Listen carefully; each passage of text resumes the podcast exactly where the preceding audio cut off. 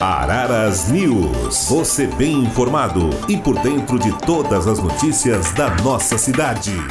Araras é contemplada no programa Vale Gás do Governo do Estado. O benefício é destinado a famílias com renda mensal per capita de 178 reais, de pessoas inscritas no Cadastro Único do Governo Federal e que não participam do Bolsa Família. Outras informações sobre o programa Vale Gás podem ser obtidas no site www.valegas.com www.sp.gov.br. O Programa de Proteção Social promove a transferência de renda para a compra de botijão de gás de cozinha, o GLP 13 quilos. Com investimento total de 30 milhões, o benefício pagará três parcelas de 100 reais bimestrais, totalizando 300 reais.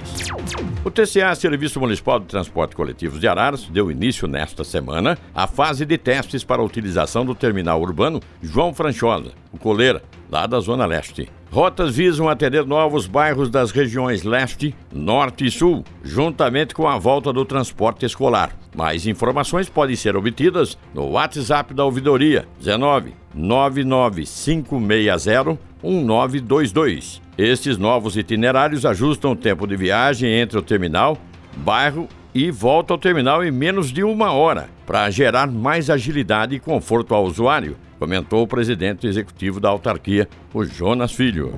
Podcast Minha Araras. Acompanhe aqui as notícias da nossa cidade.